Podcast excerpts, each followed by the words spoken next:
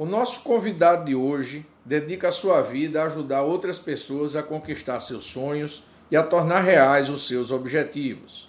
Ele é especialista em gestão de projetos e criou uma metodologia fácil e ágil que pode ajudar qualquer pessoa a colocar suas boas ideias em prática. O método que ele desenvolveu usa a característica de processamento visual do nosso cérebro para criar roteiros extremamente acessíveis e intuitivos para serem utilizados na gestão de projetos. A metodologia criada por ele foi batizada apropriadamente de Easy Life e tem como principal objetivo facilitar a vida de quem quer organizar melhor as suas ideias para transformar em realidade os seus projetos. Ele é bacharel em análise de sistemas e pós-graduado em docência do ensino superior. É autor de dois best-sellers, Easy Book, um guia de sobrevivência para o gerente de projetos, e Easy Life, tire as ideias da gaveta, gerenciando projetos pessoais e profissionais com facilidade. Publicados, respectivamente, pelas editoras Elsevier e Alta Books. Ele está aqui hoje na série Papo de Especialista do canal Radar Executivo para falar sobre gestão de projetos e sobre como você pode tirar as suas melhores ideias da gaveta. Seja muito bem-vindo, André Ricardi.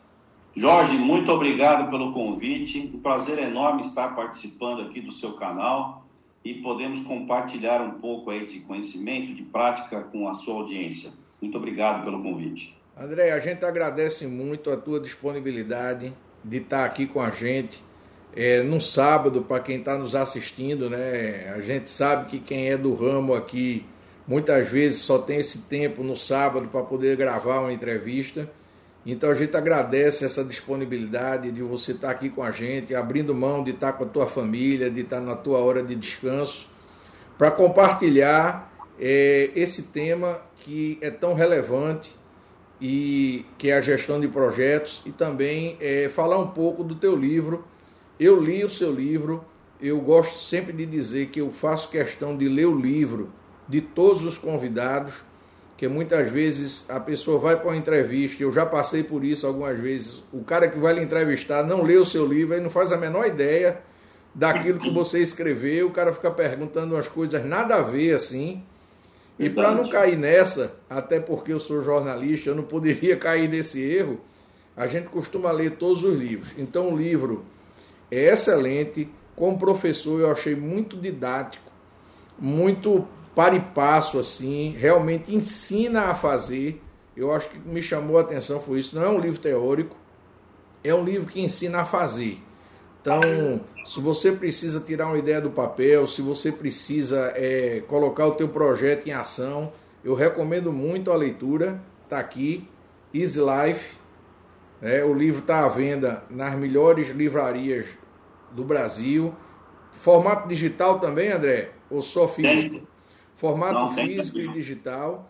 E eu quero agradecer a, ao marketing da editora Alta Books o André é, faz parte do cast da Altabooks, como eu também faço parte do cast.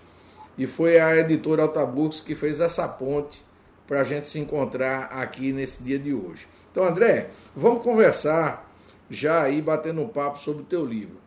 É, a primeira pergunta que me veio à cabeça quando eu comecei a ler o livro, eu tentei me colocar na posição do leigo, na posição do cara que não entende nada de gestão de projetos o cara que simplesmente tem uma ideia e quer tirar do papel e não sabe como fazer. Que eu acho que a maioria das pessoas, né, os empreendedores, passam muito por isso.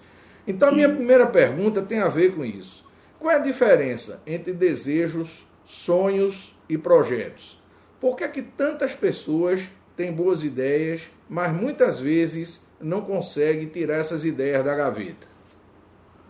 Legal. Desejos e sonhos podem ser o começo de um bom projeto, né? A diferença é que o projeto ele ajuda você a organizar as coisas. E aí podemos pensar em diversas pessoas que ocorrem muitas vezes para a gente que, sem necessariamente ter conhecimento, sem necessariamente ter a habilidade de utilizar técnicas de gestão de projetos acabaram tendo sucesso. Não tenha dúvida que tem muitos casos, né? Até tem um, um caso recente, aí tem um amigo que escreveu um livro sobre as aventuras do Amir Klink, que é muito conhecido no Brasil, pelo menos na nossa geração, né, Jorge? Talvez os mais jovens não conheçam tanto. Navegador, o né? O Amir é um cara que atravessou, tive a oportunidade, inclusive, de fazer um painel com o Amir também, fazendo eu entrevistando ele. E assim, é um cara sensacional, porque ele, o, justamente por que eu quero contar isso? Porque o Armando Oliveira, que é o professor que é amigo, escreveu, ele fez conexões do, do Amir utilizando técnicas de gestão de projetos sem mesmo saber, sem conhecer de forma intuitiva. Né? Então, uma pessoa que já tem uma habilidade natural. Então, sem dúvida, isso é possível.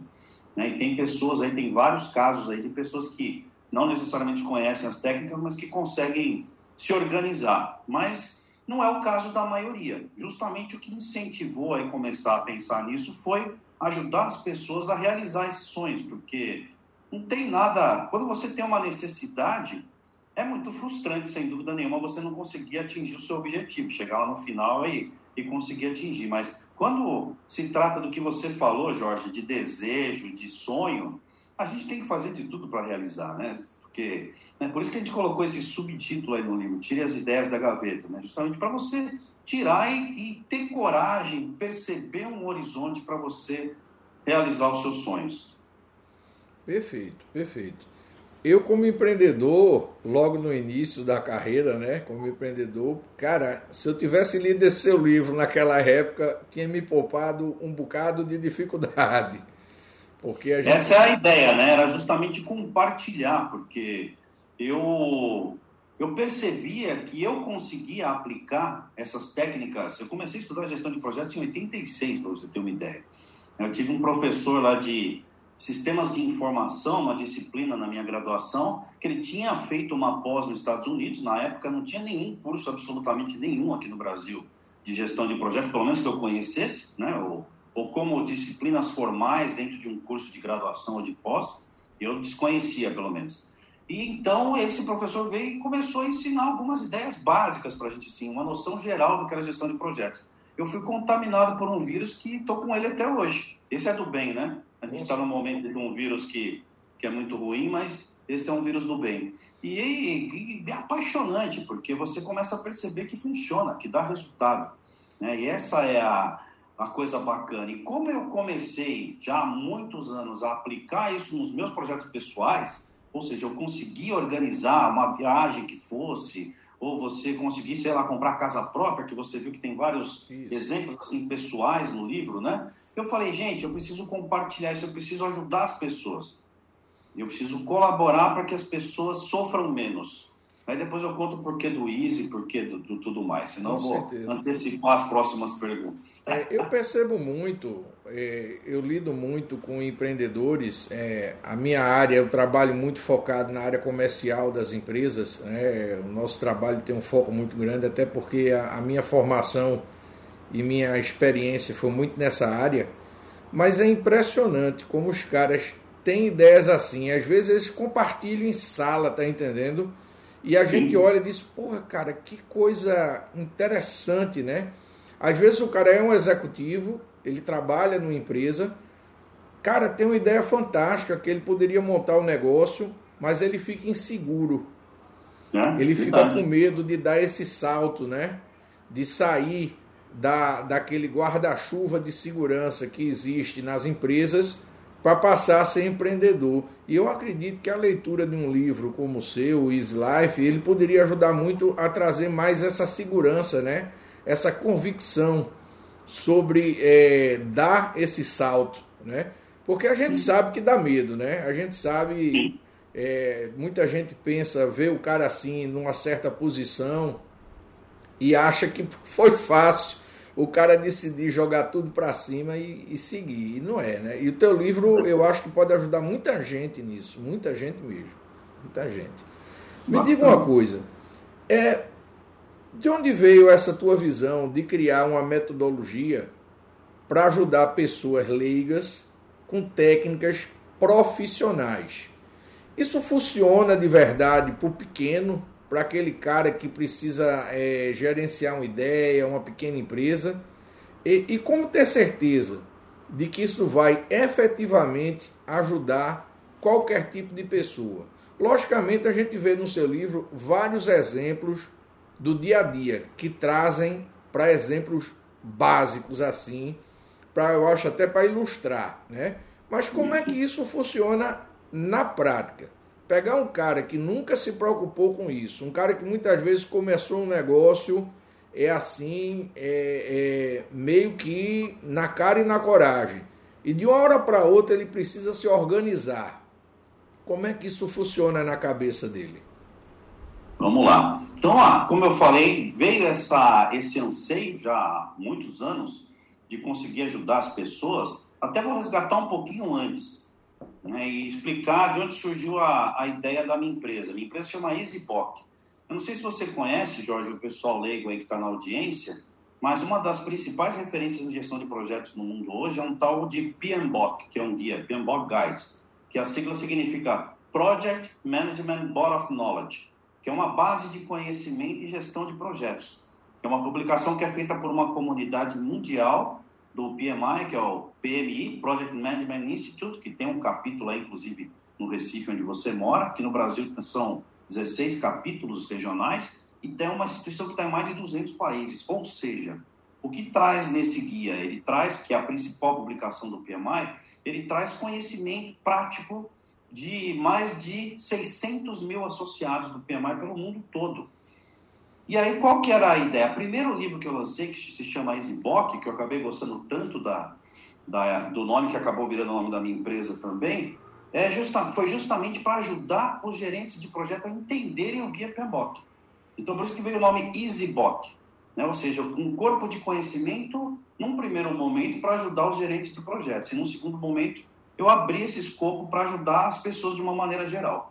Então, esse primeiro livro chama EasyBook, um guia de sobrevivência para o gerente de projetos, que a ideia era passar ali um racional para ajudar o gerente de projeto a entender e conseguir colocar na prática o guia PMBOK, e também muitas das minhas experiências.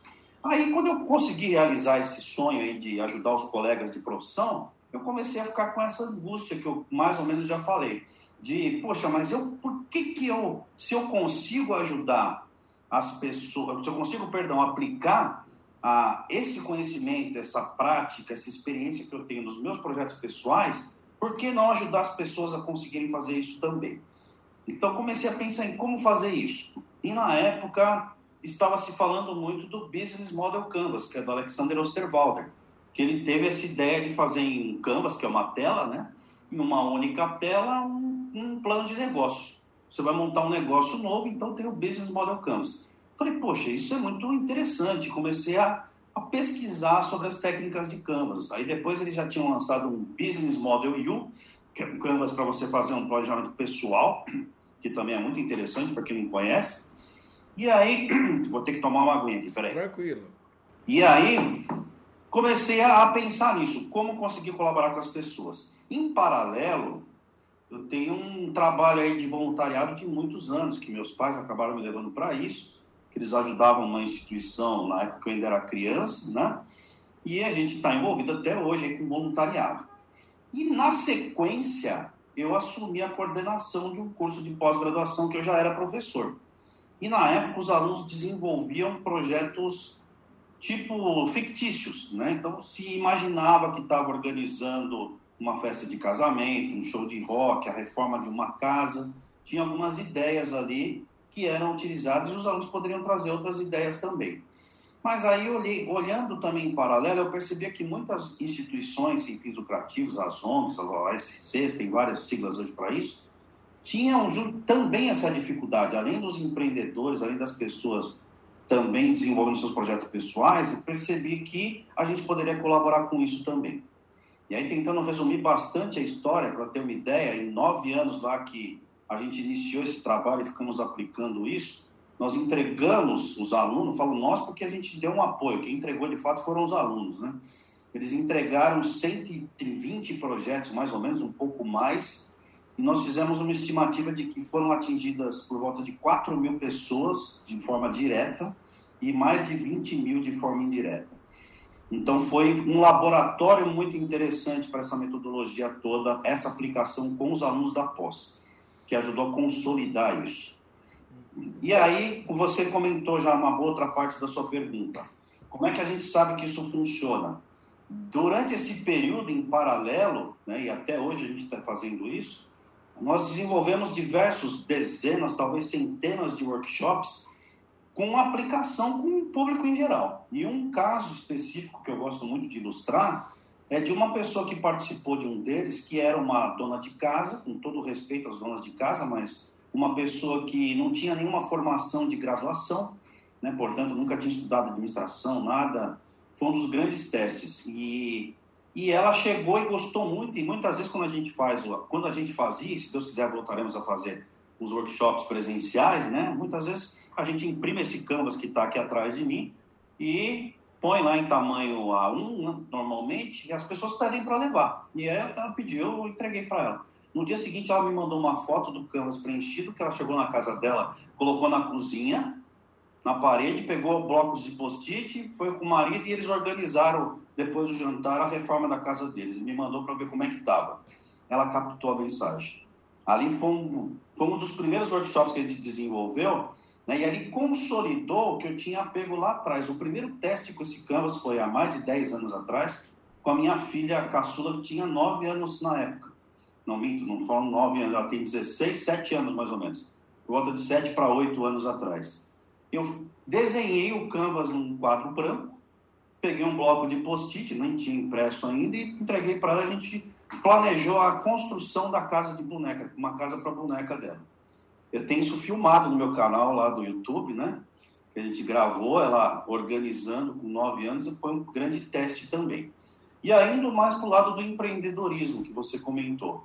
A gente tem vários casos aí de colegas que montaram negócios, que começaram empreendimentos e às vezes, muitas vezes projetos dentro dos seus empreendimentos, que também tem isso. O empreendimento em si é um projeto, mas ele pode ter também outros projetos paralelos menores, né? Não vamos entrar aqui numa questão conceitual, mas é importante, como é que eu posso dizer, ter essa validação. Então, antes até de lançar o livro, o livro foi lançado em 2020, nós tivemos questão de fazer exaustivos testes.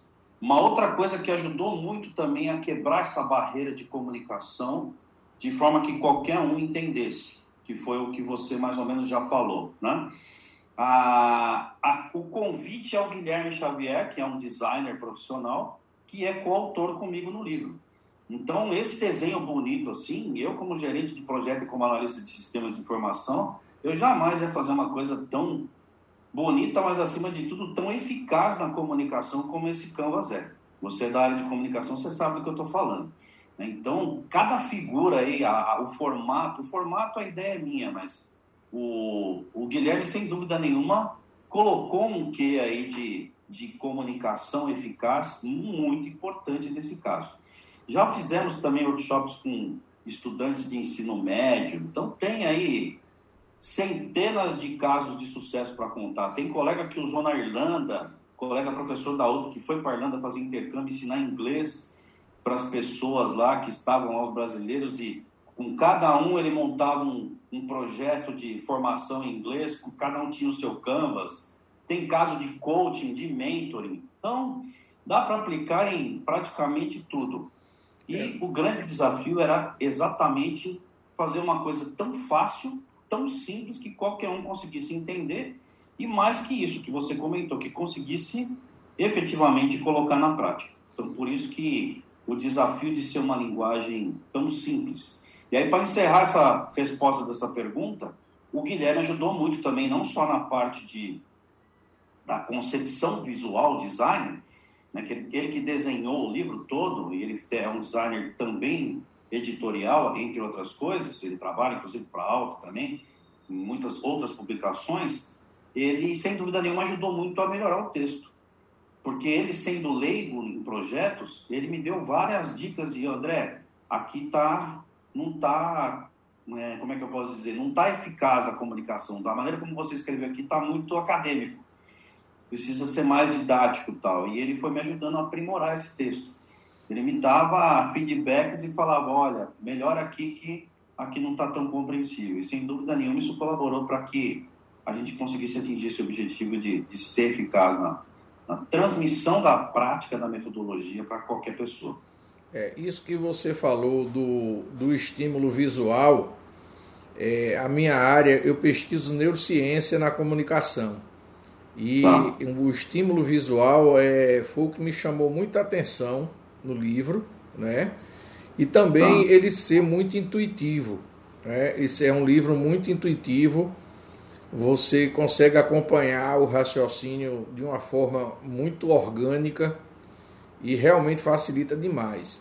E é, esse exemplo que você deu da sua filha, eu acho que é o melhor possível, né? Porque tem muita gente que tem medo, que acha, pô, esse negócio de ação de projeto é para grandes empresas, tal, não sei o quê.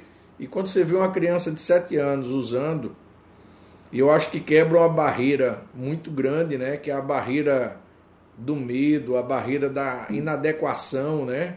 A, aquele limite que a gente se autoimpõe às vezes, né? Ah, não, isso aqui no meu negócio não dá certo, isso não é para mim. Pô, cara, se é para tanta gente, né? Por que não para você? Né?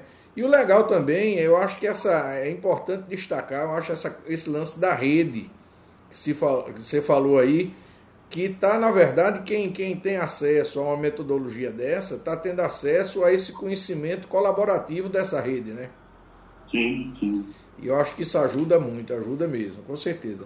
Me diga uma coisa, a nossa terceira pergunta, como, como estudioso da neurociência, não podia deixar de fazer. É por que, que nós, seres humanos, temos uma resistência natural quando se fala de planejamento? É, mesmo que a gente mesmo sabendo que um bom planejamento é essencial para um sucesso, para o sucesso de um projeto, a gente sabe que a gente ainda resiste. Né? A gente sabe que a maioria de nós não para para se planejar. A gente parte logo para fazer, parte logo para agir. Por que, que nós temos essa resistência natural tão grande ao planejamento? Minha opinião, tá, Jorge? Eu acho que tem uma questão cultural muito forte aí. Em tantos anos como profissional de gestão de projetos, eu tive a oportunidade de participar de projetos com pessoas de outras culturas. Então, quando você fala, por exemplo, de não fazer um planejamento adequado para um projeto, para um alemão, para um anglo-saxão de maneira geral, né? Ou para um oriental, japoneses, uma boa parte dos chineses também, muita, uma boa parte dos americanos também, isso soa estranho para eles. Vou te contar uma passagem que foi muito marcante na minha carreira. Eu estava participando de uma reunião de início de um projeto numa empresa alemã, eu estava ali como consultor, e chegou o gerente do projeto para apresentar o início desse projeto. Estava na, na, audiência o presidente da empresa, um alemão, que estava aqui no Brasil, falava português tudo. E ele começou a apresentar, o gerente do projeto começou a apresentar o projeto e ele não apresentou nenhum risco. O, o presidente da empresa virou um certo momento, interrompeu a pessoa, o profissional lá, falou: escuta, mas você não vai apresentar para a gente os riscos desse projeto?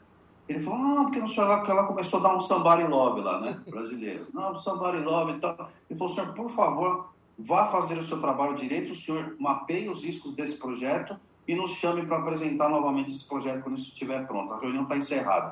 Fechou o caderno dele, levantou e foi embora. Na cabeça de um anglo-saxão, isso não, não, não cabe. Como eu vou fazer um negócio sem planejar? Tem um outro caso clássico aí na área de projetos, que é um pedaço de estrada que passou muito na televisão, que uma enxurrada levou e que seis dias depois estava reconstruído. Isso eles com certeza não planejaram naquele dia para fazer daquela forma. Isso eles já tinham um plano de contingência antes para executar se aquilo eventualmente acontecesse. Esse caso então, foi no Japão, quando teve aquele, aquela catástrofe? Foi, eu, eu, eu tive conhecimento disso, né? E recentemente então, a gente teve aí um exemplo também da China, né, com esses hospitais enormes que eles fizeram assim 10 dias, né? Sim. Aquilo tava, com certeza já tinha todo um plano para executar daquela forma. Não foi uma coisa que vamos pensar de hoje para amanhã como é que a gente vai fazer, né? E aí também é, um pouco da minha experiência pessoal agora. Muitas vezes dentro da nossa cultura de e aí eu diria eu vou correr o risco de generalizar, porque eu tive contato com pessoas de outros países latinos também. eu acho que tem muito a ver com a cultura do latino isso. E com todo respeito, que eu também sou latino, né? Por quê? Porque nós temos essa ansiedade de fazer as coisas logo. Nós talvez não tenhamos tanta paciência como essas outras culturas que eu citei. Então a gente tem o, o, anseio de conquistar logo, de fazer, e tem talvez uma percepção histórica de que planejar é perda de tempo. E aí que eu quero aproveitar para contar um pouco da minha experiência.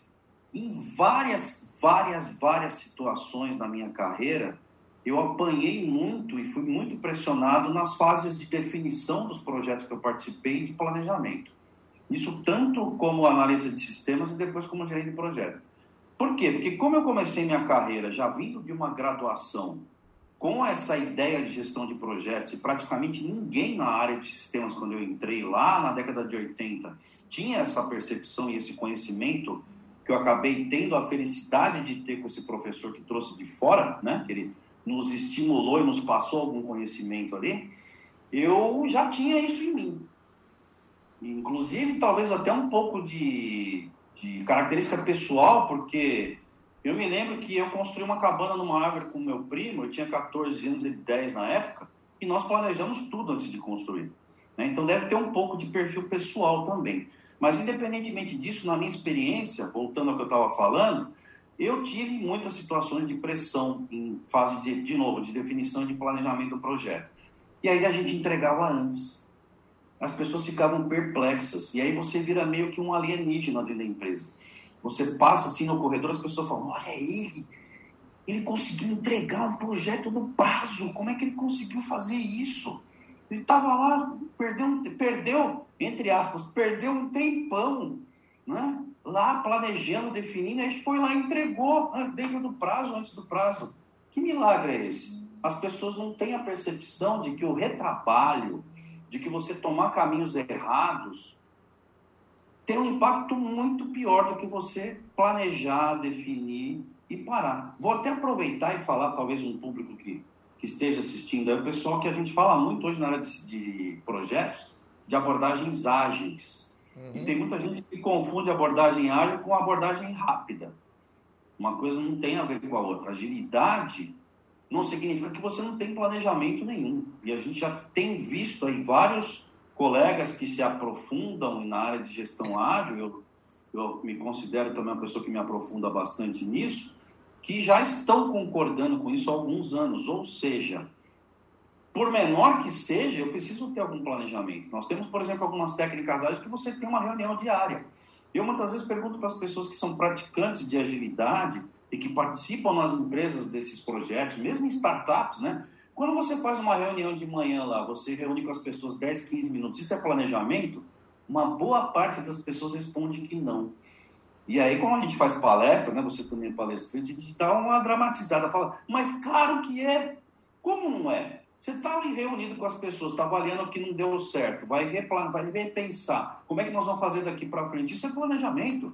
Planejamento não significa só você parar e construir um, um dicionário de plano de projeto. Tem projetos complexos que você tem que ter uma documentação consistente, senão, como é que eu vou construir uma plataforma de extração de petróleo com só com post-it na parede, né? Eu então, acho tem que, eu acho que ah, você falou na, na questão das metodologias, metodologias ágeis. Sim. Se a gente for pegar a palavra agilidade, ela tem a ver com destreza. Perfeito. Ela tem, ela tem a ver com a de, capacidade de execução. Né? E para que você tenha essa capacidade de execução, muitas pessoas não fica claro que para que você execute bem, é necessário que você planeje bem. Sim. É, é necessário que planeje bem. Então muita gente às vezes deixa desconecto. Eu gosto muito de falar qual é a diferença entre empreendedor e empresário. Empreendedor, principalmente no Brasil, né, infelizmente, é aquele cara que chega na, na beira do precipício, fecha os olhos e pula. Porque se ele não for fazer isso, ele não vai abrir nunca a empresa dele. Se ele for pensar em tudo que vai dar errado, ele não abre. Sim, e o empresário, é aquele cara que ele antes de pular, ele calcula a distância, o impacto, a velocidade do vento, ele vê tudo e qual é o benefício da queda. Eu acho que a grande diferença é essa, né? Quando você começa a migrar de empreendedor para empresário, essa diferença começa a ficar cada vez mais clara, né? E esse lance que você falou do latino, rapaz, é, é uma coisa que eu concordo, viu? Porque muitas vezes eu já fiz trabalhos na Argentina e tudo. É, é, é, eu acho que nós, nós latinos, nós somos muito passionais e Verdade. somos sinestésicos, né? Se você vê um latino falando com outro, ele se pega, ele se movimenta, ele fala. Então a ação, o agir, está muito ligado com a palavra, com a comunicação.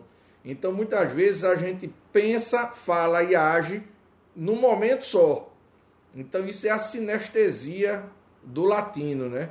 Se você pegar um alemão, um anglo-saxão, como você falou, você pode perceber que ele é mais comedido, né? Ele é mais contido, né? E a gente tem uma, não. Tem uma passagem que ilustra isso que você está comentando, que logo no começo, quando Sarkozy foi eleito para a França, foram perguntar para Angela Merkel o que ela achava tal dele. Ela falou: Olha, eu gosto muito dele e tal, mas eu não sei, não sei porque ele insiste em sempre vir dar dois beijinhos quando não vamos nos cumprimentar. Ela falou isso para o repórter. Né? Para ela era esquisito aquilo. E o francês é mais latino, acho que anglo-saxão, né? como nós. Sem dúvida. Ele é também é mais amoroso, apesar dele ser às vezes mais fechado, mas ele tem um lado de latinidade grande também. Né? É verdade. E ela, você vê, é, é questão cultural. É verdade. É, por que vem me dar dois beijinhos, poxa, né? Para ela, ela é esquisito isso. E você vê, e acaba afetando o nosso comportamento, digamos assim, empresarial, né? termina Sim. afetando nosso comportamento empresarial. Mas me diga uma coisa, é, tá muito bom o nosso papo, eu queria já deixar bem claro isso, eu acho que está sendo muito esclarecedor para as pessoas que estão ouvindo aqui a entrevista, principalmente o, o pequeno empreendedor né, que está começando o seu negócio nesse momento de transição, de pandemia, e que precisa colocar ordem nas suas ideias, e eu diria ordem até no seu próprio negócio, né? Tem aquele Sim. empreendedor que é por compulsão, né? Ele tem que ser, ele tem que virar empreendedor de uma hora para outra, né? Por conta das condições. E muitas vezes ele não tem tempo de se organizar. E eu tenho certeza que essa entrevista pode estar ajudando muitas pessoas nisso. A pelo menos a despertar o interesse de olhar o planejamento com outros olhos, né? Eu acho que isso aí já é um mérito grande da, do seu livro, em especial, e desse papo que a gente está tendo aqui, despertar essa necessidade. Né? Mas a gente sabe que ainda existem muitos mitos em volta do planejamento, sobre planejamento. Como é que esses mitos influenciam as nossas escolhas e as nossas decisões quando a gente está diante de um projeto que a gente precisa organizar? Talvez o principalmente tenha a ver com o que a gente acabou de falar, que é acreditar que é perda de tempo. Né? Então, ah, eu vou ficar perdendo tempo aqui em planejar alguma coisa que eu poderia sair fazendo. E uma coisa que é marcante, vou voltar lá no Amir pegar um gancho também com viagens de moto, né? que são coisas que, quando as pessoas fazem, elas planejam demais. E se não planejam, tem uma grande chance de quebrar a cara. Então, como é que eu vou sair para o mar igual? Como é que o Amir Klink conseguiu atravessar o Oceano Atlântico remando sozinho? Ele conta em um dos livros dele, aí o Armando faz na, no livro, como eu disse, toda uma conexão com o que ele estava planejando para evitar, por exemplo, o título do livro é Capotar é Preciso. Ele descobriu que, pesquisando, que muitas das pessoas que tiveram um fracasso tentando fazer isso foi porque o barco virou numa tempestade no mar e ele não tinha capacidade de voltar. Então ele construiu um barco que capota e levanta de novo. Esse foi um dos grandes fatores para ele conseguir levantar. E aí, pegando o gancho, por que, eu contei isso? Com o empreendedor. Será que você está se planejando para capotar? E capotar é preciso muitas vezes para empreender e até para ser empresário, pegando a conexão com o que você falou, né? Mas será que você está preparado para capotar e sair de pé de novo? Um planejamento pode te ajudar muito nisso. Será que você avaliou todos os riscos? Você não precisa ficar como você comentou, né, Jorge? Você não precisa ficar o resto da vida planejando, não é essa a ideia. Como eu disse, você tem planejamento de 10 minutos, você tem planejamento de 15 minutos. Se você está usando né, uma abordagem com agilidade, como a gente fala muito hoje. Então, eu tenho que estar preparado para principalmente os, os maiores riscos. Então, o primeiro deles é essa questão da, da, enxergar o planejamento como uma perda de tempo. O segundo, achar que captar dinheiro, agora falando especificamente muito empreendedorismo, captar dinheiro é uma coisa que você vai conseguir só porque você tem uma ideia maravilhosa, porque você tem olhos bonitos. A gente tem contato aí com alguns anjos investidores aqui no Brasil tal, e a gente sabe que não é assim, né? Então você não vai botar o seu dinheiro numa coisa que você não confia. Vou até pegar um gancho com a questão social. Por que, que nós resolvemos aplicar essa metodologia? E hoje a gente ajuda algumas instituições a se organizarem, porque justamente percebemos que muitas vezes uma pessoa que tem um perfil de humanas, que tem uma formação, por exemplo, como assistente social, que é essencial para ela desenvolver esse trabalho dela, por outro lado, ela não tem habilidades de organização e de conseguir enxergar isso como um, um negócio, pelo menos no sentido de se sustentar, de ter sustentabilidade para conseguir continuar fazendo aquele bem social para outras pessoas que precisam. Ficar exatamente como está aqui atrás, ó, do outro lado, quais são os benefícios que você está buscando, quem vai participar, quais são as necessidades e expectativas que você tem em relação àquilo, tudo isso é muito importante. São coisas simples que você tem em qualquer projeto, então que está aí no Canvas. Foi aquilo que nós identificamos como o mínimo necessário para qualquer tipo de projeto. Então, isso pode ser para organizar desde a festa de aniversário do seu filho ou a construção da casa da boneca, até construir uma grande obra. Então, já teve várias grandes obras no Brasil, projetos de bilhão de orçamento, que começaram com esse Canvas ou com outros Canvas. Porque você está ajudando ali as pessoas a terem uma concepção comum. E às vezes até você vai empreender, voltando para o nosso amigo empreendedor aí que está começando, que pretende começar, ou que já está com dificuldades, você acaba não planejando com o seu sócio. Poxa, o sócio tem uma perspectiva. Eu vou contar uma outra vez uma história pessoal. O primeiro empreendimento que eu tentei na minha vida, eu fui como empreendedor e não como empresário. Gostei do que você falou, Jorge. Né? O que, que eu fiz? Eu fiz uma, uma sociedade com um casal que eram muito amigos meus. Os dois. Eu tinha trabalhado com a esposa, depois trabalhei com o marido também. Resumindo a história, estragou nossa amizade. Por quê? Porque eles já estavam num momento de vida diferente, que talvez eu esteja hoje, que era de não trabalhar tanto, e eu estava num momento de começo de carreira, que eu estava dedicando sábado, domingo, feriado, tudo para aquele negócio. Então comecei, eu comecei a me sentir prejudicado. Aonde foi que eu errei? Eu coloquei uma expectativa no meu sócio, que era meu amigo, que na verdade ele não, eu não fui para, não perguntei para ele se ele estava com a mesma vontade que eu de empreender naquilo. Entendeu? Então, muitas vezes acaba estragando a amizade, acaba estragando casamentos. A gente conhece vários casos de casamentos que, que estragaram porque um dos cônjuges vai empreender não alinha essas expectativas com o outro, acaba tendo um conflito familiar. Então é muito sério isso. Um outro mito, que a gente vai ter dinheiro para conseguir fazer tudo. Veja que o último aqui, né? O último aqui é o custo. Quanto vai custar? Só que antes a gente deu a volta no canvas inteiro. Eu passei por tudo para chegar no quanto. Então pode até ser que eu chegue assim falando, eu tenho 100 mil para investir num negócio aqui, ok. Tá, mas será que esse dinheiro vai dar? Não sei, vamos ver. Vamos pensar no tudo. Por que, que eu estou fazendo isso? Quais são os benefícios? Quem está participando? Ou seja, começa a pensar em tudo. Aí chega lá no final e fala: olha, na verdade, para fazer tudo isso eu preciso de 150 mil, não de 100. Dá para arrumar os outros 50 mil? Não dá. Então esquece, não vou fazer. Senão você vai sair com uma dívida de 50 mil e com um insucesso. Então a história que você falou de se, antes de se jogar no precipício, eu preciso olhar o vento, eu preciso olhar a altura, eu preciso ver se eu tenho um colchão lá embaixo para cá, se eu cair não quebrar minha cabeça, minha perna. Né? Então, são mitos que a gente precisa combater. Precisa combater porque a gente pode ter muito mais gente tendo sucesso. E, de novo, o outro mito que é muito importante, talvez esse seja um dos mais importantes, um que você já comentou bastante. Ah, eu acho que eu não vou conseguir, eu tenho uma ideia maravilhosa aqui, mas eu, eu não vou me arriscar.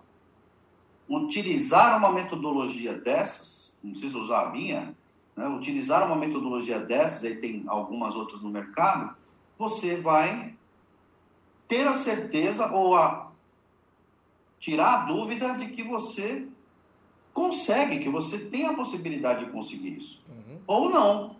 Né? Como eu falei, eu não tenho dinheiro suficiente, então vou buscar um anjo investidor. Agora, você não vai conseguir o apoio de um anjo investidor, conseguir um amigo que venha colocar dinheiro no seu negócio, se você não mostrar que tem alguma consistência naquilo. Então, o primeiro passo, sem dúvida nenhuma, para você conseguir um apoio financeiro e algum investidor te ajudando a, a, desenvolver a sua ideia, o seu negócio, é você mostrar consistência. Perfeito. Dinheiro de anjo investidor não é dinheiro de quem gosta de rasgar né, as notas de 100 dólares. Ele vai procurar investir em algo que ele tem uma perspectiva interessante para poder conseguir um resultado positivo, sem dúvida. Ele é anjo, mas não faz caridade, não. Exato, né? Ele é... Não, eu falei, mesmo, mesmo no negócio social, a gente tem um tal de empreendimento social. Podemos até citar a CUFA. Uhum. Né? É uma instituição aí que está espalhada pelo Brasil inteiro. Eu tive a oportunidade de assistir uma palestra nossa, inclusive do PMI no Brasil, ano passado, acho que foi. Acho que foi no começo da pandemia. Foi em 2020. Que eles apresentaram lá né, como funciona a estrutura deles. Eles são super organizados. Eles têm uhum. planejamento, eles têm organização, senão não conseguiriam ter essa. E olha a quantidade de pessoas que eles ajudam, né? Ufa, é, é um negócio lindo. Uma outra que a gente tem uma proximidade também é a Casas André Luiz, aqui em Guarulhos, em São Paulo. Eles atendem por volta de 1.500 pessoas internas, se eu não me engano. Não sei se eu estou falando. Eles têm 1.800 funcionários. É uma empresa. Exatamente. Eles fazem caridade desde que eu me dou por gente, desde que eu era criança. Exatamente. Eu vejo Casa André Luiz ajudando pessoas com deficiência, algum tipo de deficiência mental. Então, um trabalho maravilhoso que eles fazem. É Se verdade. não tivesse organização, não conseguiria. De não sobrevive. Nenhum. Só é. boa vontade não resolve os problemas do mundo. Né? É, a gente vê várias, né? O Médicos Sem Fronteiras, o sim, próprio Greenpeace e, e, outros né, que existem. Agora, uma coisa que você falou, achei muito interessante esse lance do, do capotar e voltar do barco do, do Amir Klink. Porque eu acho que é a única coisa que o empreendedor pode ter certeza que ele vai capotar. Sim. É, o resto é, é, é incerto, mas que a capotada vai vir, vai. Você pegar um cara que é empreendedor em série, é, ele vai fazer, ele vai ter essa questão, ele vai acontecer com ele. Agora, o mais importante, eu acho que esse lance do planejamento não é para refrear o seu ímpeto empreendedor. Muito pelo Exato. contrário, você vai continuar pulando do precipício só que agora você pula de paraquedas e com colchão embaixo do braço. Né? Exato. Né? O pulo é um pouco diferente, vamos dizer assim. É. Me diga uma coisa, é... tem muita gente que acredita que planejamento e execução são duas coisas que acontecem em momentos separados de um projeto. Isso é verdade ou a coisa na prática é de outro jeito, acontece de outra maneira? Na maioria das situações, isso é diferente. Né? Ou seja, você vai ter um planejamento, até por isso que as abordagens que têm esse conceito de agilidade, do ágil, elas têm ganho tanto espaço no mercado. Porque na maioria das situações você não tem uma necessidade de fazer um planejamento tão grande, a não ser que você tenha muita confiança naquilo que precisa ser produzido. Vou dar um exemplo. Se eu vou construir uma hidrelétrica, eu não vou começar a fazer isso. Ah, eu não sei ainda direito. Eu não sou engenheiro, mas a gente consegue imaginar algumas coisas. Eu não sei ainda direito quanto vai ter que aguentar de pressão o pilar da direita ali da, da barragem, né? Mas eu vou começar a fazer aqui o alicerce. Não dá para fazer assim, né? Ah, eu vou fazer um prédio aqui, eu sempre gosto de usar esse exemplo. Eu vou fazer um prédio, eu ainda não sei quantos andares ele vai ter. Como é que você vai calcular o alicerce? Eu não sou também engenheiro de cálculo estrutural, mas você precisa ter uma ideia. Então, tem alguns tipos de projetos que você precisa ter um planejamento mais consistente. Por quê? Porque existe uma necessidade de se planejar, de definir as coisas antes de começar a fazer. Agora, eu vou começar a montar um negócio. Ah, eu vou fazer uma projeção para quanto eu vou estar faturando daqui a 10 anos. Talvez seja interessante, mas você não tem uma confiabilidade tão grande assim. Você vai ter que revisitar esse planejamento várias vezes. Né? Eu estou num mercado, eu estou lançando um, um, produto digital num mercado que tem um alto nível de concorrência. Eu preciso de um planejamento, sem dúvida nenhuma, mas eu preciso estar tá lendo todos os sinais que o mercado está me dando e eu preciso estar ajustando esse meu planejamento o tempo todo. Então, na maioria das situações, eu tenho que ter um planejamento adequado para a necessidade daquele projeto e tenho que ter a flexibilidade, a empatia, a res... empatia que eu digo no sentido de escutar os outros e perceber as necessidades dos outros também, porque ninguém faz projeto sozinho. Eu costumo dar um outro exemplo pessoal. Você vai viajar com a sua família, você vai levar a tua sogra junto. Você não pergunta para ela se ela quer ir junto ou não. Você vai levar para aquele lugar. Você vai levar a sogra emburrada a viagem inteira. Então, que tal você chegar antes e perguntar para ela e ela falar assim: Ah, eu não quero ir para a praia, eu quero ir para a montanha. E você falar assim: Sogra querida, eu sei que a senhora quer ir para a montanha, mas imagine os seus netos querem todos ir para a praia, como eles vão ficar felizes? Se eles ficarem felizes, a senhora vai ficar feliz também. Que tal a gente ir agora para a praia e depois a gente vai para a montanha com a senhora e a gente mata a sua vontade? Empatia. Eu estou citando o caso da sogra como uma brincadeira, mas você pode fazer isso com as pessoas que estão participando do seu projeto. Ou seja, eu não vou empurrando o galo abaixo, eu não passo igual. A gente vê isso muito nas empresas, né? E a gente vê muito empreendedor também, não somente as pessoas que estão como funcionários nas empresas, mas os empreendedores também saem atropelando tudo, inclusive o sócio, que a gente falou agora há pouco do sócio. Então eu hoje faço uma autorreflexão e falo, eu agi mal, eu perdi um amigo porque eu saí atropelando para fazer um negócio. Tá errado. Uhum. Não pode fazer isso, a gente tem que aprender com essas lições. Né? Então, você ter um planejamento adequado, ter esse alinhamento, um canvas como esse, uma metodologia colaborativa, ele pode ajudar muito você a escutar os outros. Porque a partir do momento que você dá um post-it para cada um, ou se tiver distância, existe uma versão do Canvas também online, ou seja, eu consigo fazer isso cada um na sua casa. Então você está lá, cada um com o seu computador, com o seu celular, o celular é mais difícil, né? mas no computador você puxando os post-its, está ajudando. Você está fazendo uma concepção colaborativa, está todo mundo ajudando. É Outra coisa, tem projetos que esse canvas tem que ficar na parede. Isso está mudando. Então, respondendo finalmente de forma objetiva a sua questão, depois de contar toda essa história, né?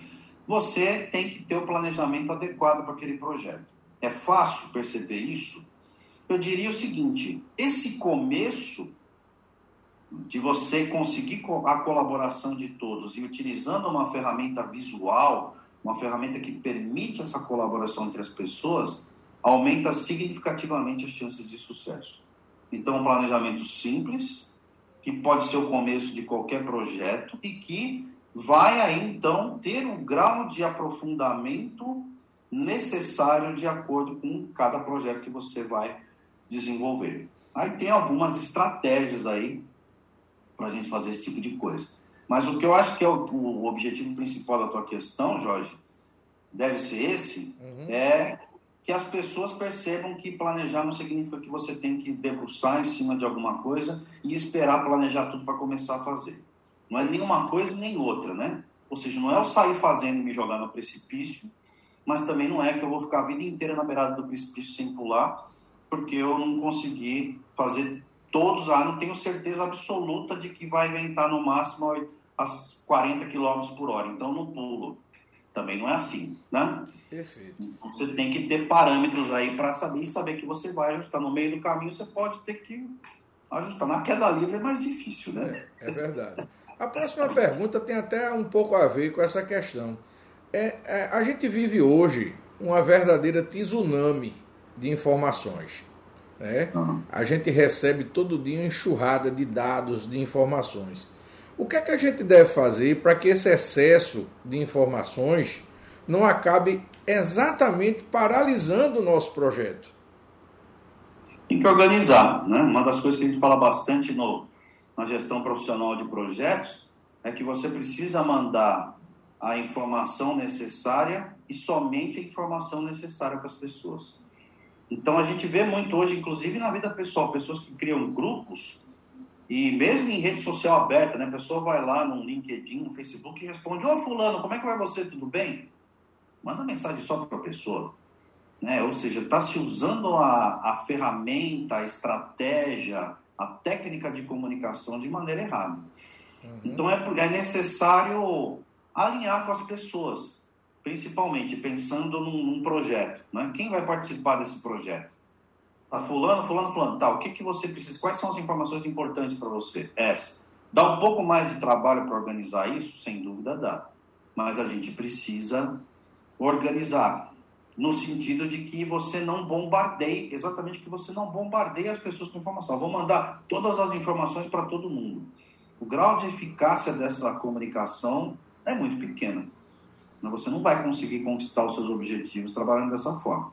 Você precisa organizar. Um, um, exemplo, quando começou a história do WhatsApp, teve muitos colegas da área de projetos que ficaram arrepiados. Nossa, agora a gente vai comunicar, nós vamos perder essa informação. Não, está errado. Você tem que ter uma, uma conscientização das pessoas que a gente utilizar uma ferramenta como o WhatsApp ou qualquer outra instantânea vai ter um benefício grande para as tomadas de decisão rápidas.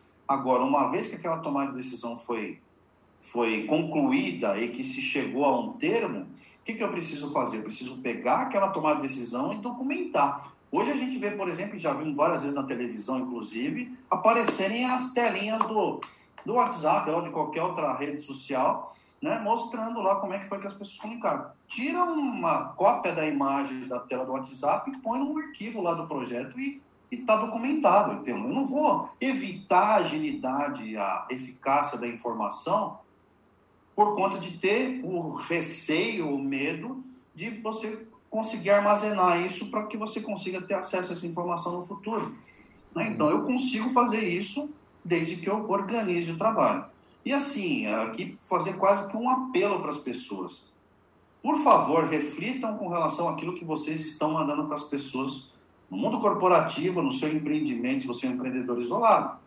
Porque se você está bombardeando as pessoas de informação, você não vai ter eficiência. E aí, quando a gente estuda um pouco mais de comunicação, Jorge, você tem muito mais conhecimento nessa área do que eu, eu vejo que a gente conhecia um filósofo quando era criança e a gente não sabia, um tal de Abelardo Barbosa, o Chacrinha, que ele falava, quem não se comunica se trumbica, né? E é verdade, você vê que tem muitas pessoas nas empresas que não necessariamente têm muito conhecimento técnico, mas que são as pessoas que se comunicam melhor, elas têm sucesso, e muitas vezes mais sucesso do que as outras que têm dificuldade de comunicação. É um então, fato. tem tem que organizar. Faz parte do planejamento fazer uma boa organização da comunicação. E aí quebrar a barreira de comunicação, um dos principais objetivos desse campo era quebrar barreiras de comunicação.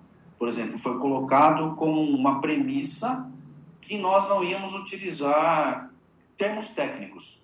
E foi um grande desafio. Como é que eu faço para não chegar numa reunião, por exemplo, e falar, pessoal, agora nós vamos fazer uma coleta de requisitos. Deixa eu ver se eu saio para o lado certo aqui, ó tem aqui necessidade, é do outro lado, necessidade e expectativas. Isso. Né? Isso aqui vai acabar virando um requisito, tecnicamente, um projeto. Só que se você chegar para as pessoas, vamos fazer agora uma reunião de coleta de requisitos, metade não vai para a reunião. Agora, se você chegar a perguntar para as pessoas quais são as suas necessidades, quais são as suas expectativas em relação a esse projeto, todo mundo sabe. E aí você consegue quebrar uma barreira. Então, era um dos desafios. E aí a gente conversou um pouquinho sobre isso já, né? Anteriormente, mas muitas vezes a gente vê o simples e chega, olhando agora para esse campo, fala, poxa, foi fácil chegar a esse resultado. Você que trabalha com neurociência sabe que não, né? Nós tivemos várias versões aqui e, e chegar no simples de forma que ele seja poderoso e compreensível por qualquer pessoa é muito difícil. E eu, por que, que eu estou falando isso? Para que as pessoas pensem no quanto vale a pena investir na melhoria da sua comunicação. Porque, de novo, em qualquer tipo de projeto do pessoal, com a sua família, até aquele monstruoso de bilhões que você está participando, se não for feita uma boa gestão da comunicação, você vai ter problemas. Com a tua esposa ou com o CEO da, da corporação multinacional. É um fato. Isso, essa parte, eu acho até que é, um pouco já responde a próxima pergunta que eu ia colocar porque é, eu fiquei muito curioso em saber por que, que essa, esse formato do Canvas ele atraiu tanta atenção mundialmente e tanta projeção, né? E eu queria saber qual é a diferença entre o método Easy Life que você apresenta no seu livro e outros métodos de planejamento que usam esse mesmo sistema do Canvas. Tá. Primeiro falando especificamente daqueles que são de gestão de projetos. Né? A grande diferença é justamente buscar atingir um público que não necessariamente conhece é, academicamente ou profissionalmente termos, conceitos, práticas de gestão de projetos. A ideia era, ou a proposta era construir alguma coisa que qualquer um, como eu já falei, entendesse. Então, essa é uma das grandes diferenças. A segunda grande diferença é que a maioria dos canvas, elas têm um formato de retângulos. Então, tem um formato de que divide-se a tela em vários pedaços de retângulos com formatos mais variados e esse nosso ele é inspirado num mapa mental. Hum. A ideia é de construí-lo nesse formato aberto, né? E aqui no meio, vamos ver se eu consigo sair da frente de novo, é para o outro lado, a gente tem um olho. Uhum. Nesse olho aqui é para colocar os objetivos do projeto, para a gente ficar de olho o tempo todo. Então, tudo tem que convergir para os objetivos do projeto. Aí eu já tive um amigo que, inclusive, é teu vizinho aí do Ceará, o professor Eduardo Freire, que ele desenvolveu uma técnica que chama Project Thinking, que junta a gestão de projetos com Design Thinking, né? E quando ele viu esse meu canvas, ele perguntou para mim com o sotaque característico aí da região, você também tem um pouco, né? Já falou assim, ele me chama carinhosamente de mestre, ele falou, mestre, por que, que as pessoas não estão no centro do seu canvas? Eu falei, do meu amigo, porque as pessoas são importantes, mas muitas vezes, quando você fala de projeto, o Design Thinking, você está concebendo uma ideia, você está desenvolvendo um produto, né? Então é importante você abrir, ter como foco as pessoas. Uma vez feito isso, eu diria que esse meu canvas entra na sequência. Agora eu preciso organizar o um projeto para atingir objetivos que foram definidos. Uhum. Eu preciso estar de olho nos objetivos. Se eu começar a desviar, eu não chego a lugar nenhum. Né? Se eu não sei onde eu quero chegar, qualquer caminho me serve, diz o ditado. Né? Então eu preciso definir para onde a gente vai caminhar. E essa ideia do mapa mental, acredito que colaborou muito para quebrar essa barreira das pessoas entenderem. E aí, no começo da tua pergunta, você falou o seguinte: como que pode colaborar e por que, que funcionou e pegou tanto? Eu acredito, também opinião pessoal, que seja porque é fácil de entender e todo mundo consegue visualizar ao mesmo tempo aquilo que são as principais informações com relação a seja lá o que você estiver fazendo, organizando um projeto, concebendo um novo produto, né? Você organizando, por exemplo, tem um amigo que tem um canvas que é para você justamente alinhar com sócios, aquela questão que eu comentei, né, que ele chama de board canvas, ou seja, você fazer um alinhamento entre as pessoas que vão fazer parte do board da empresa. Estou abrindo uma empresa, vou começar uma empresa. Então, vamos fazer um alinhamento entre nós aqui para ver se a gente está com os objetivos convergindo para o mesmo lado.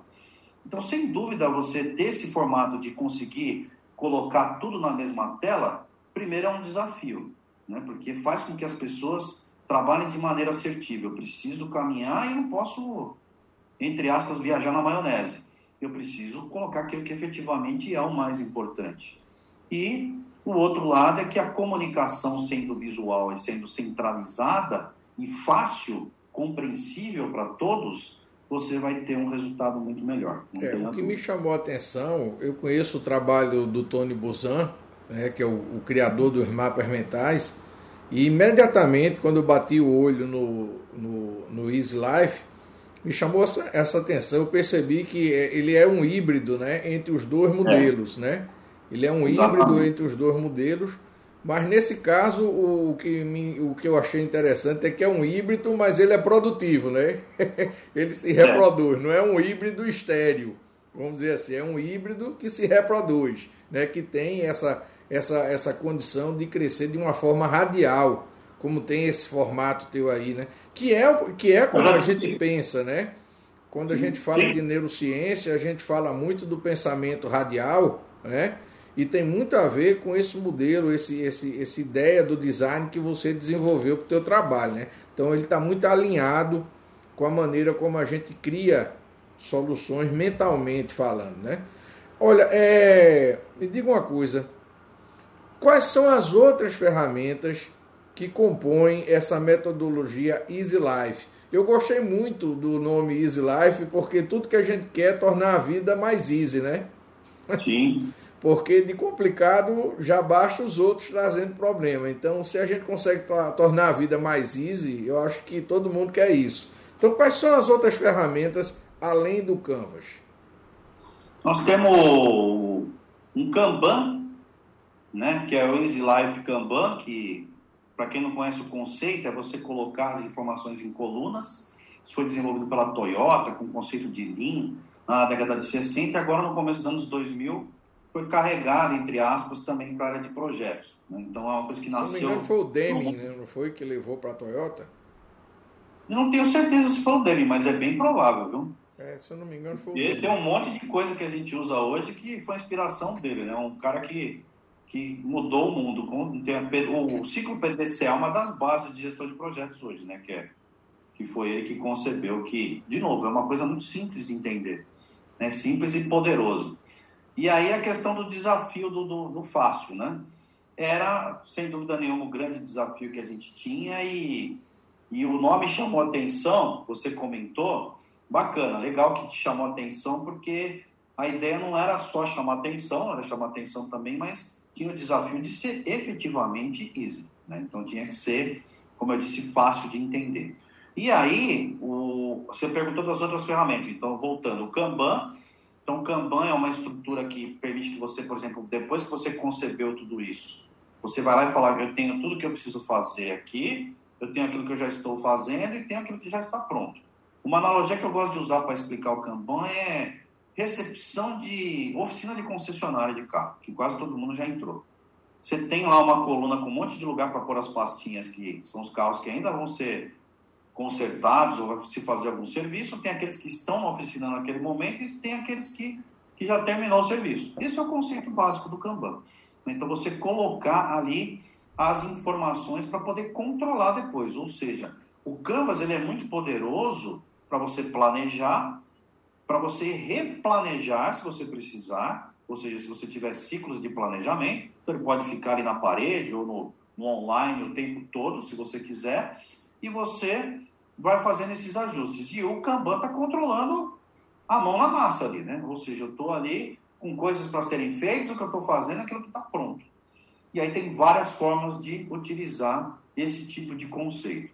E aí a gente tem esses, essas duas principais ferramentas em dois formatos. Né? Nós temos ela no papel, que tudo isso é disponível para uso gratuito e restrito, tanto nos seus projetos pessoais como nos profissionais. Então, você pode baixar o Canvas, imprimir do jeito que você quiser utilizar, e nós temos também eles online. Então, no online, a gente tem um Canvas que você consegue utilizar, depois eu vou passar os links para você, e tem o, o Kanban que a gente usa uma das ferramentas que tem no mercado e tem várias outras que também têm esse conceito de Kanban. Então a gente sugere o uso de uma delas porque é uma ferramenta gratuita também. Então você tem tanto essa possibilidade como a outra. E aí, para os colegas que trabalham com projetos mais complexos, mas então, André, uma dificuldade que eu tenho hoje é como é que eu consigo conectar essa sua metodologia com o meu mundo aqui, que eu preciso de cronogramas, de coisas mais sofisticadas existe uma conexão também do uso desta, desse tipo de ferramenta conectada na outra ferramenta de Kanban, aonde eu consigo, de uma forma online, interativa, interativa, eu consigo conectar e ter essas visões também. Ou seja, visões para projetos mais complexos.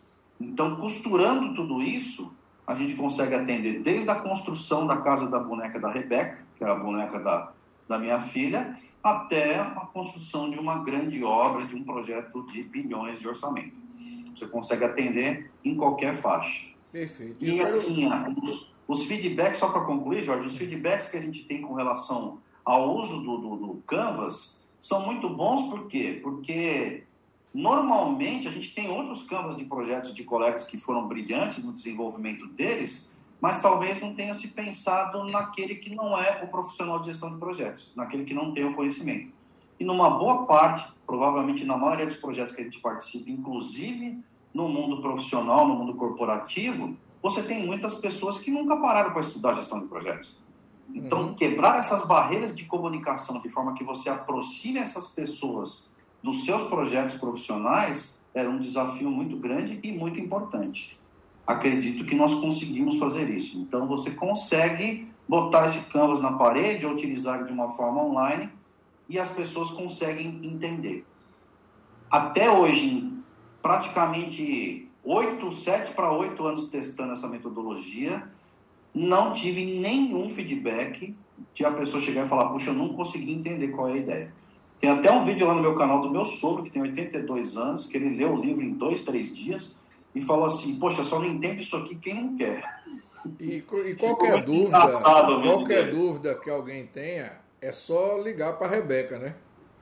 Sim, liga para a Rebeca e vê se ela gostou da ela casa. Ela resolve na hora, ela tira toda a dúvida. Liga para a Rebeca que ela resolve, não tem problema. Eu achei, eu achei muito interessante essa colocação.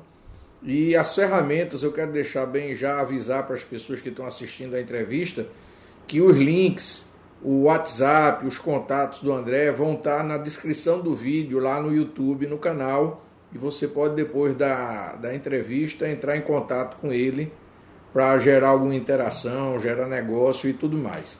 Ô André, é, a gente está caminhando é, para a nossa última pergunta.